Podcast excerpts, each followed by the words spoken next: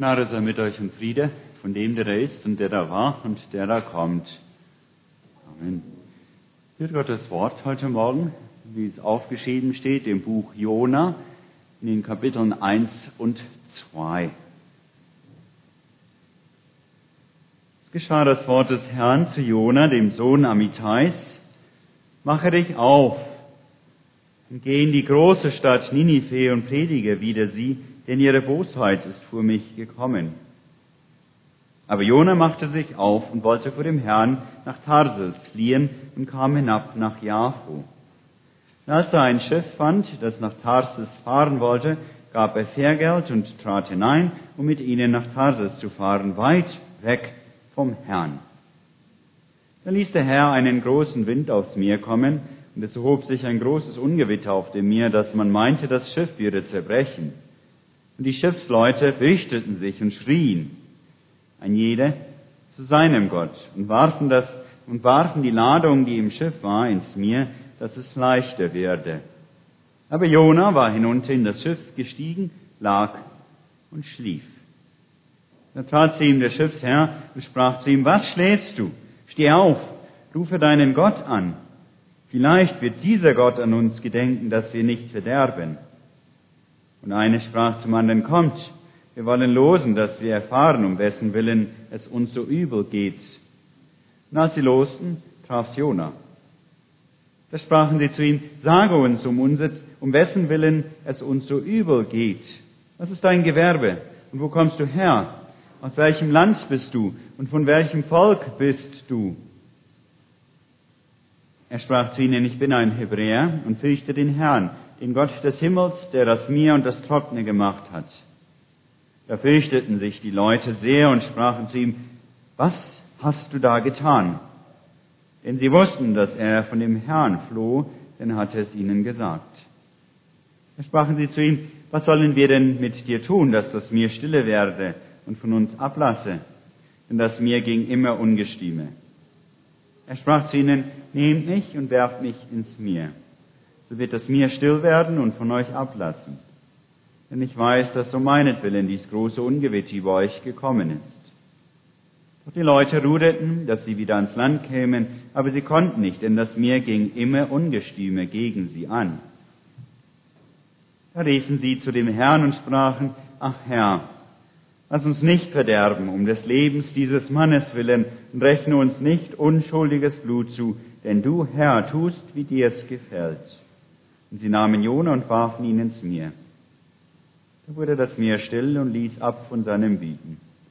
Und die Leute fürchteten den Herrn sehr und brachten dem Herrn Opfer dar und taten Gelübde. Der Herr ließ einen großen Fisch kommen, Jona zu verschlingen, und Jona war im Leibe des Fisches drei Tage und drei Nächte. Und Jona betete zu dem Herrn, seinem Gott, im Leib des Fisches. Und der Herr sprach nach den drei Tagen zu dem Fisch, und er spie Jona aus ans Land. Lass uns beten.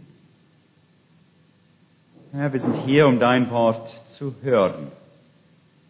Wir bitten dich, nimm alle Gedanken weg, die uns von dir weglenken. Gebe du durch deinen Geist, dass wir dein Wort verstehen, zu Herzen gehen lassen und danach leben, dir zum Lob und uns zum Heil. Amen.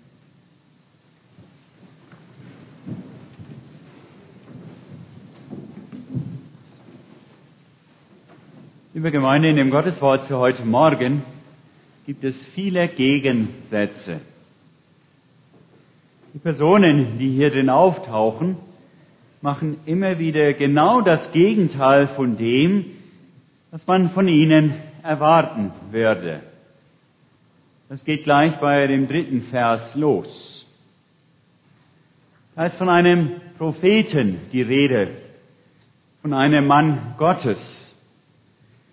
Von einem Mann Gottes würden wir erwarten, dass er Gott lieben, ihm gehorchen und immer das tun und sagen würde, was Gott von ihm wollte. Doch stattdessen rebelliert dieser Mann Gottes gegen seinen Herrn und flieht vor ihm. Das sind von heidnischen Matrosen die Rede. Von ihnen würden wir erwarten, dass sie gewissenslos, abgehärtet und gefühlslos sein würden. Doch stattdessen haben sie weiche Herzen, tun Buße und rufen sogar in Demut den Gott Israels an. Jona versucht, vor Gott zu fliehen, der doch den Himmel und das Meer und das Trockene gemacht hat, wie er selber bekennt. Die Matrosen, wer hätte das gedacht, machen ihn darauf aufmerksam, dass das doch gar nicht geht. Die Welt steht auf dem Kopf. Doch mit diesen Gegensätzen will das Gotteswort für heute Morgen uns etwas ganz Wichtiges mitgeben. Etwas, was mit Gott und vor allem etwas, was mit dir und mir zu tun hat. Gucken wir uns das Gotteswort für heute Morgen etwas genauer an. Es geschah das Wort des Herrn zu Jona, dem Sohn Amitais, mache dich auf und geh in die große Stadt Ninive und predige wieder sie, denn ihre Bosheit ist vor mich gekommen. Liebe Gemeinde, hier wird uns etwas ganz Erstaunliches mitgeteilt. Vielleicht fällt uns das hier gar nicht in mir so richtig auf, da wir in einer Zeit nach Pfingsten leben, in einer Zeit, nachdem das Gotteswort auch zu uns gekommen ist. Doch mit diesen beiden Versen bricht eine ganz neue Zeit an. Denn bis jetzt hatte Gott seine Propheten nur zu seinem eigenen Volk geschickt. Niemals zu den anderen Völkern. Nach Ninive sollte Jona gehen, der Hauptstadt von Assyrien. Assyrien war eines der grausamsten und gewalttätigsten Reiche der damaligen Zeit. Assyrien hatte Israel unterdrückt und terrorisiert. Warum wollte Gott auch nur irgendetwas mit seinen Erzfeinden zu tun haben? Die haben doch nichts anderes als Vernichtung und Strafe verdient. Mach dich auf und geh nach Ninive. Und Jona steht auf und geht, doch er geht nicht nach Ninive, sondern in die entgegengesetzte Richtung. Während Ninive im Osten, im heutigen Irak liegt, macht sich Jona auf nach Westen, nach Tarsis, an der Südspitze Spaniens. Jona macht das genaue Gegenteil von dem, was Gott ihm befohlen hatte. Ich weiß nicht, wie es euch ergeht, aber ich verstehe diesen Jona. Ninive war eine große Stadt, eine kulturelle, militärische und politische Weltstadt. Warum sollten die Einwohner auf jemanden wie Jona hören? Wie lange hätten du oder ich es halten können, wenn wir zum Beispiel in Pyongyang, der Hauptstadt in Korea, gegen die Christenverfolgung gehalten hätten? Rein menschlich gesprochen hätte Jona keine Chance, irgendetwas zu erreichen, außer natürlich, dass er sein Leben dadurch verlieren könnte. Wie gesagt, der Prophet flieht. Er will Gott aus dem Wege gehen. Das gleich nachdem das Wort des Herrn geschah. Diese Formulierung am Anfang des Gotteswortes für heute Morgen gibt es in vielen anderen Prophetenbüchern. Es ist ein feststehender Ausdruck dafür, dass es hier um einen Propheten geht. Gott ruft, Gott beruft, Gott spricht zu dem Propheten. Der soll dann in seinem Namen sprechen, sein Wort weitergeben. Doch Jona will seine Berufung nicht nachgehen, sondern läuft weg. Und mit der Flucht macht Jona unmissverständlich deutlich, ich will nicht mehr das tun, was du Gott von mir verlangst. Ich will nicht mehr weitergeben, was du sagst. Ich will nun selber über mein Leben bestimmen. Wer ich bin, soll nicht mehr von dem bestimmt werden, was du, Gott, zu sagen hast. Doch was passiert, wenn das, was Gott zu sagen hat, nicht mehr ernst genommen bzw. ignoriert wird? Im ersten Buch Mose heißt es, dass alles durch das Wort Gottes geschaffen wurde. Gott hat nicht einfach mit den Fingern geknipst und es wurde Licht und es entstanden Pflanzen und Tiere. Nein, Gott sprach, es werde Licht. Er ruft Dinge und sie werden. Was bedeutet das? Nichts entsteht einfach so. Alle Dinge haben eine Berufung. Gott sagt, was und wofür sie geschaffen sind. Er beruft sie, damit sie diesem Ruf folgen. Das gilt auch für dich. Du entdeckst, wer du bist und wofür du lebst dadurch, dass Gott dich ruft. Gottes Wort legt für dich fest, wer du bist als Geschöpf, als Ebenbild Gottes, als sein geliebtes Kind. Doch Jona will lieber ohne Gottes Wort, ohne Gottes Ruf an ihn sein Leben bestimmen. Ich möchte einfach nur noch ich selbst sein. Ich möchte selber beschließen, wer und was ich bin und das sogar gegen Gott. Diese Einstellung, liebe Gemeinde, ist das, was die Bibel Sünde nennt. Sünde ist nicht einfach nur Gottes Gebote übertreten. Sünde heißt, ich beschließe selber, wer und was ich sein will, und zwar ohne Gott. Diese Lebenseinstellung begegnen wir in der postmodernen Welt überall. Unsere Welt, in der wir leben, sagt, du kannst selber beschließen, wer du bist. Du musst dich nur selbst finden. Da gibt es diesen berühmten Satz, you can be whatever you want to be. Du kannst sein, was du willst. Das wird uns immer wieder gesagt. Doch das stimmt einfach nicht. Einmal abgesehen davon, dass dieses Denken ganz häufig nur zu Enttäuschungen führt, macht es auch ganz schön einsam. Um Glück in mir zu finden, muss ich mich selber ständig beweisen, ständig bestätigen, ständig meinen eigenen Halt im Leben herstellen. Für das Selbst ist das sehr anstrengend. Warum? Das Wort, das dir hilft, kannst du dir nicht selber sagen. Du brauchst ein Wort von außen. Du musst hören, dass du geliebt und gewollt und geachtet bist.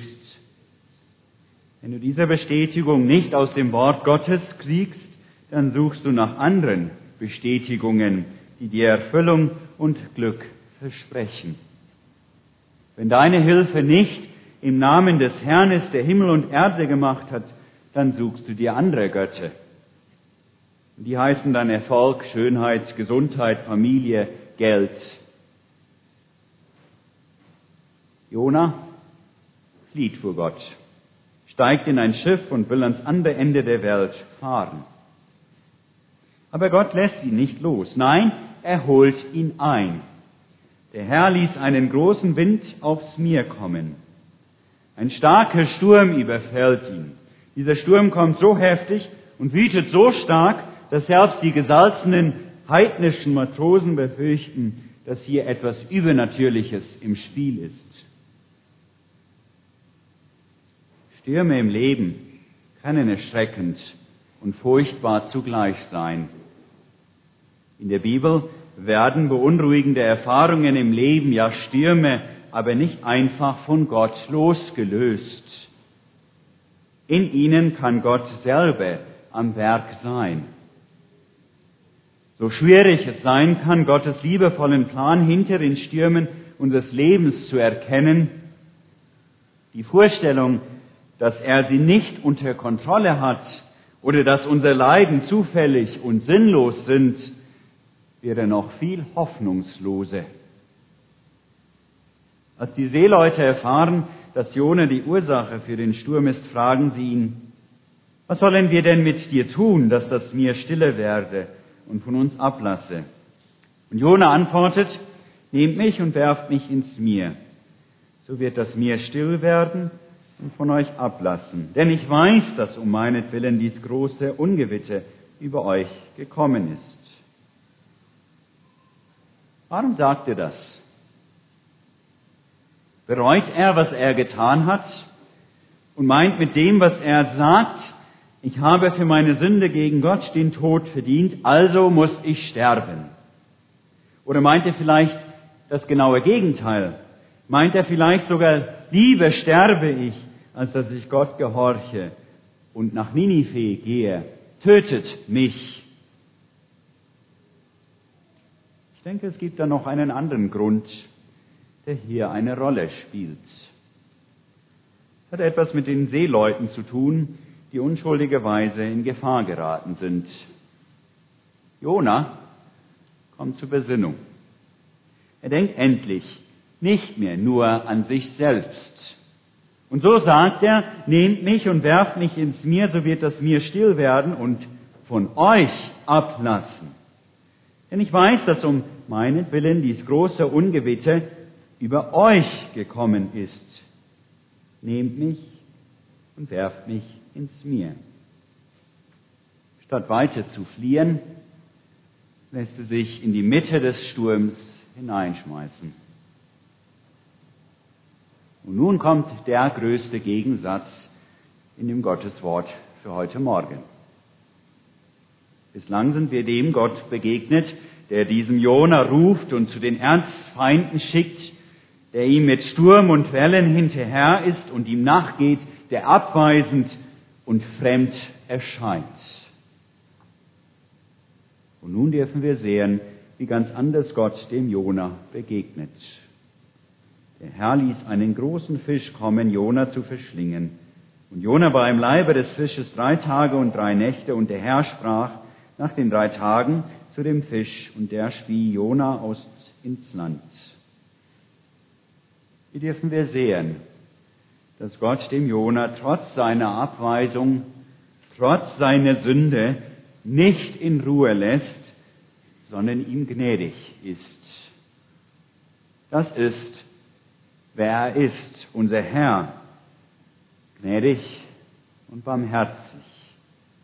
Das ist, wie er auch uns begegnet in seinem Sohn Jesus Christus. Denn Jesus hat sich in den Sturm von Gottes Zorn geworfen. Dadurch wurde der Sturm gestillt. Im Neuen Testament hören wir, denn wie Jona zum Zeichen geworden ist für die Leute von Ninive, so wird es auch der Menschensohn sein für dieses Geschlecht. Jesus ist der Sturmstille. Egal welche Stürme gerade in dir und in deinem Leben toben. Schuld, Enttäuschung, das Gefühl, nutzlos, wertlos zu sein, Krankheit, Verlust, was auch immer es ist. Jesus wird den Sturm stillen. Vertrau ihm, denn unter der stürmischen Wasseroberfläche findest du seine Gnade. Am Anfang der Predigt hatte ich gesagt, Sünde bedeutet vor Gott fliehen. Gnade heißt dagegen, Gott holt den Fliehenden ein. Lass mich das mit einem Bild verdeutlichen, wie Gott das macht, uns mit seiner Gnade einholen. Stell dir vor, ein Mensch, den du sehr lieb hast, hat eine schwere Herzkrankheit. Und die einzige Möglichkeit, dass er am Leben bleibt, ist, dass er diese eine Tablette zu sich nimmt. Doch aufgrund seines Zustandes ist dieser Mensch durcheinander und er denkt, dass die Medizin Gift wäre. Immer wenn du ihn ermutigst, die Tablette zu schlucken, wird er sich. Er schreit dich an, er beleidigt dich schlimm, er schlägt um sich, er verletzt dich. In seinem Zustand flieht er sogar vor dir. Was tust du dann? Nichts zu machen würde bedeuten, ihn zu verlieren. Deshalb wirst du hinter ihm hergehen. Mit Vorsicht und sanfter Art wirst alles versuchen, dass er die Tablette zu sich nimmt, weil du ihn liebst. So ist das mit Gottes Gnade. Gott lässt nicht von uns ab. Er spricht uns in seinem Wort an, wenn wir unsere eigenen Wege gehen. Gott unterbricht unser Verhalten, wenn wir meinen, es geht doch nur um uns selber. Gott kämpft um uns mit seiner Liebe. Und diese Liebe kann manchmal wehtun, vor allem wenn wir auf unsere Schuld angesprochen werden. Aber er tut es, um dich und mich zurückzubringen. Darum höre auf sein Wort. Lass dich auch zurechtweisen durch sein Wort. Und achte vor allem stets auf seine Versprechen. Gleich wird er dir wieder aufs Neue ein Versprechen geben. Das ist das wahre Blut unseres Herrn Jesus Christus, für dich vergossen zur Vergebung der Sünden. Amen.